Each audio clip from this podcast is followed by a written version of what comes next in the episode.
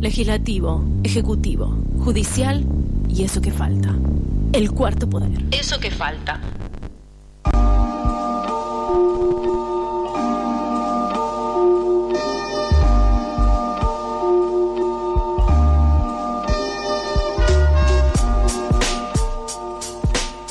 14.34 en la ciudad de Buenos Aires, seguimos aquí en eso que falta hasta las 16 horas y estamos comunicados telefónicamente con Juan Ravioli.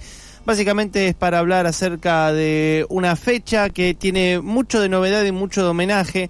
La fecha en cuestión se llama Aquí, Allá y en todas partes. Es también el nombre de un proyecto audiovisual multicolaborativo dirigido justamente por Juan Ravioli, producido también por él. A Juan seguramente lo tienen por su eh, trabajo, trayectoria, trayectoria perdón, musical eh, y aparte también por llevar adelante proyectos como este, ¿no? que tratan un poco de recuperar eh, la movida del inicio de lo que hoy llamamos el rock nacional. Aquí, allá y en todas partes, eh, justamente es un proyecto que toma su nombre del recital de música y poesía organizado en 1966 por Miguel Greenberg y Susana Salzamendi, en la que participaron varios de los que después serían los nombres que hoy llamamos pilares de, la música nacional, eh, Tanguito, Morris, etcétera. Bueno, igual Juan seguramente nos comentará.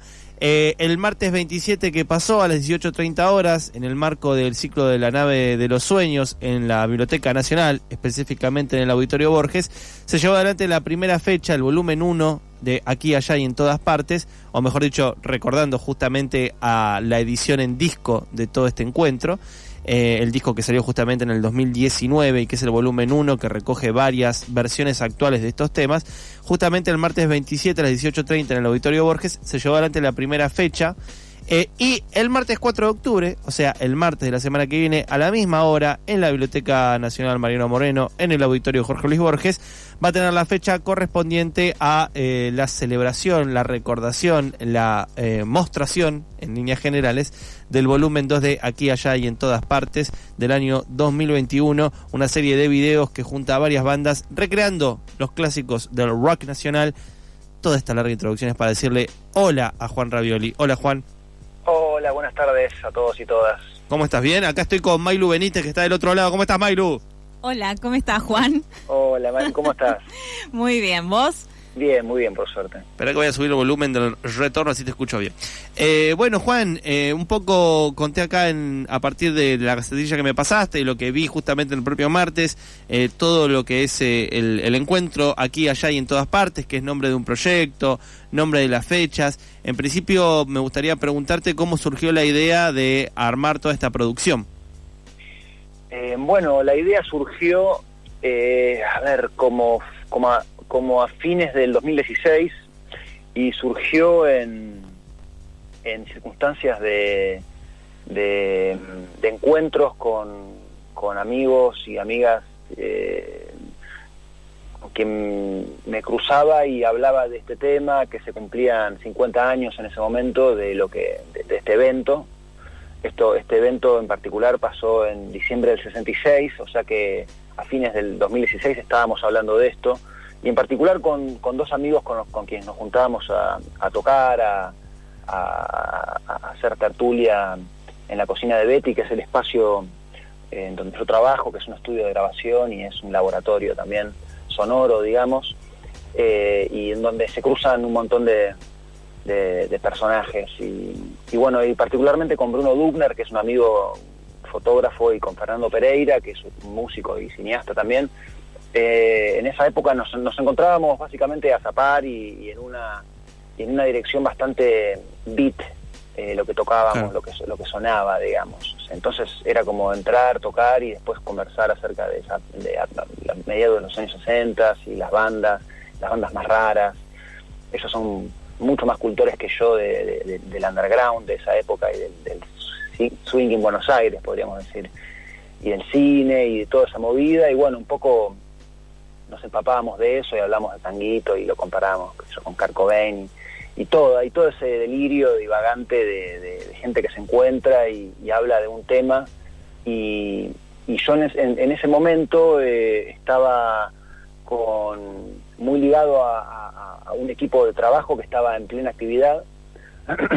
Y, con ellos, con esa gente empecé a, cristalizar esta idea de bueno de hacer nuevas de, producir nuevas versiones de, en particular de Tanguito y Morris, pero tomamos la, tomando la idea de aquí allá en todas partes como, como, como un evento fundacional y también como un símbolo del underground y de la, de la contracultura también, ¿no? Como poner, convocar a gente que, que, que en muchos casos es desconocida o, o, grupos especiales para el momento, para esto, jugar un poco y, y, y, y principalmente producir nuevas versiones de, de, un repertorio que a, que a mi modo de ver está, es, está un poco tapado mm. eh, y está también se le funde mucho con, en el caso de Tanguito, con lo que fue el éxito de la película eh, que, es, que se hizo en los 90 eh, como construyendo un mito que, que la peli es muy buena pero que no es muy precisa quizás en, en lo que en lo que fue claro. quizás originalmente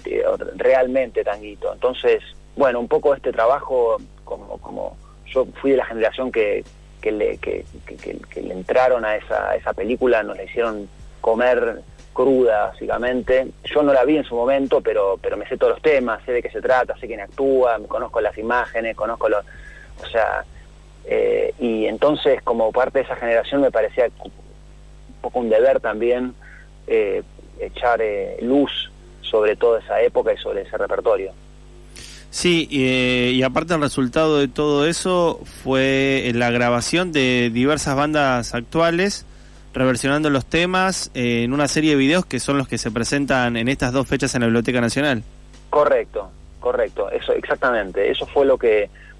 Yo, vengo más del mundo de la grabación musical, de la, grabación y la producción musical, y en, y en esa época que te cuento, a, fines de 2016, eh, me encontré asociándome con con distintos fotógrafos, que en general son fotógrafos de, de recitales o de gente de gente que fotografía, o sea, que no, no, vienen, no, no vienen tanto del cine, sino más bien de, de la fotografía, digamos. Mm. Y, y, el formato que, que, que, adoptamos es un formato que, que es el de las cámaras eh, que filman en HD, que son cámaras de fotos en realidad, pero que filman en HD, ese fue el formato con el que hicimos casi todos los videos. Si bien en, en muchos videos, o sea, no, no es siempre los mismos no son siempre los, los mismos camarógrafos, no son siempre los mismos fotógrafos los que trabajan. En general, el formato siempre es ese, digamos. Cámara en mano, movimiento y proximidad, porque en general son todos espacios distintos en donde grabamos estas versiones y entonces hacemos uso del espacio y jugamos un poco con la idea del aquí, allá en todas partes, de retratar los espacios y la y la, y la, y la ¿cómo se dice? la eh, proximidad con los músicos, porque en general son lugares reducidos, son, son estudios de, de grabación pequeños o salas de ensayo o, o, o, bueno, o lugares en el exterior. En, hay, hay un número muy bueno que, que, que, proyectamos el martes que fue en Córdoba, que fue Fabricio Moraz en las sierras de Córdoba al aire libre, eh, o, o, la versión también de, bueno, de paso digo, Fabricio Moraz hizo un tema de tanguito muy, muy, muy grosso que se llama El despertar de un refugio atómico, Mm. Y, y, la Perla Irregular también, un, un, outdoor, fue la Perla Irregular que hizo una versión de mi querido amigo Pipo, un tema de Morris, que lo hizo en el barrio Rawson, un lugar muy lindo, en un patio trasero de una casa en el barrio Rawson, acá en Agronomía. Sí, en el llamado barrio inglés, el barrio Cortázar. Totalmente, en, en ese edificio vivió Julio Cortázar un tiempo, tal cual. Eh, y te iba a decir, no, mi querido amigo Pipo, hablando de eso, el martes estuvo Pipo, Lernú, bueno, Juan Carlos Kramer. Digo, la idea también es como, a, eh, a, través del homenaje a Miguel Greenberg, que está en el nombre, también hablar de toda esa generación que formó, yo llamaría la, la llamada contracultura de los 60, o, o lo, lo, que sería lo, los rudimentos de lo que hoy es el, la movida rock en todo su, su amplio nombre. Sí, eh, las, eh, el martes pasado le tocó el turno de, de, introducir la velada a Juan Carlos Kramer, que es una figura destacada, yo sí. creería un periodista de los más importantes para mí, eh, de, de, de, música y de, y, de época, de aquella época y de esta también. Es un tipo que con, una vida fascinante, estuvo rondando por distintos lugares del mundo, en, lugar, en momentos clave también. Se nos fue Juan, me parece. Vamos a ver si lo podemos reconectar en breve. Eh, va a estar CAE de Maduro haciendo cositas también en el ciclo. Sí, sí, sí. Eh, la editorial va a estar, a, va, va a estar, no, estuvo el martes y estará el martes que viene con sus libritos ahí, con la mesita de novedades. Y también el, martes pasado eh, leyó Hernán, mi socio editorial, e Isadora Barcelos, una de las autoras eh, que publicamos en este mismo mes. Y fuimos invitados junto con la Asociación Mutantia, un poco para también mostrar todo ese costado también de, de poesía, de edición, si querés, más callejera, más fancinera, que también era propia de la época. Juan, justo se cortó, ¿cómo estás? Bien, acá, acá los escucho, perfecto. Sí. ¿Qué venías diciendo, te acordás? Estaba hablando de Juan Carlos Kramer, básicamente, que fue quien abrió la velada el martes pasado. La semana que viene, el martes que viene, le va a tocar a Pipo Lernoux. Eh, y un poco lo que decías recién acerca de- del espacio para la poesía y, y el mundo fanzine y eso. Eh, bueno, resulta que el, el festival original, aquí allá en todas partes, que se hizo en diciembre del 66, era, eh, era algo no muy distinto a lo que estamos presentando estas semanas, Mm. en cuanto a que, bueno, había música, había números vivos, en este caso nosotros estamos proyectando videos de música, pero en aquel momento era, era Tanguito y Morris y los Seasons quienes tocaban, pero también había, entre número y número, había un espacio en donde habían poesías, por lo que me, por lo, por lo que me han contado, eh, se leían a poetas beats y también Susana Salzamendi estaba, le- leía acerca de los derechos civiles en Estados Unidos eh, y en fin, había todo un espacio eh, que en esta edición, este martes pasado y el que viene, lo están ocupando dos escuderías, principalmente CAE de Maduro, con Hernán y Isadora Barceló, y por otro lado la Asociación Mutantia, que, mm, que es un grupo de gente que muy cercano a Miguel Grimberg, que bueno, este año nos dejó Miguel, Sí. falleció Sí, sí. hace unos meses y un poco buena parte de su legado está vivo en, en la asociación, en la gente que, que está muy cercana a él.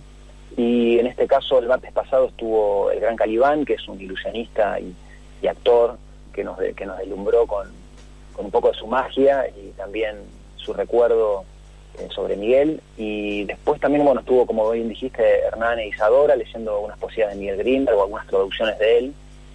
Y, también estuvo Susana Salzamendi, que no estuvo presente, pero es una persona que, bueno, es amiga de Grimberg también y, y fue participante y organizadora del festival original en el 66 y quien, con quien me estuve reuniendo estos últimos, estas últimas semanas y con quien confeccionamos un programa de mano que, tiene toda esa onda fancinera, que, que- es un lenguaje también que, que maneja mucho Susana y que, bueno, es parte también de, de, de la cosa.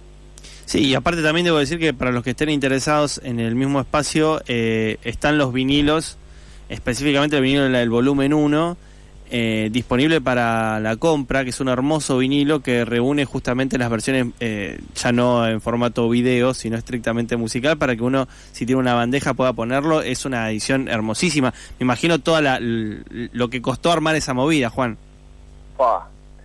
Pero bueno, es como es como abocarse a lo que más te gusta, digamos, lo que más te gusta hacer con un equipo de gente que, que está en su mejor momento, que, que, que tiran todos para adelante y nos ponemos todos de acuerdo en que nos gusta esto, nos gustan estos temas, tenemos que consideramos como, no sé, no, sé si un deber, ¿viste? Eso ya me parece demasiado, pero pero sí nos, nos una, una inquietud y una necesidad de hacer algo con algo que nos parece muy nuestro eh, y, que vale la pena eh, reamplificarlo, digamos, desde nuestro lugar, eh, con gente que yo considero de la más talentosa que me- con la que me ha tocado encontrarme en la vida.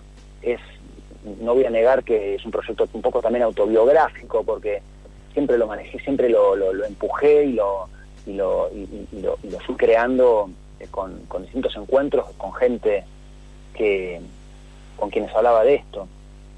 Entonces, eh, bueno, es un poco eso también. Sí. No es que salí a buscar a grandes personalidades para hacer esto, sino que fue con gente con la que me iba encontrando y o con gente con la que recordaba que hacía que hacía temas de aquel o de, o el de más allá y bueno y buscarlo y decirle che estoy haciendo esto encontremos un lugar un día y hagámoslo y, y fue todo muy fluido la verdad.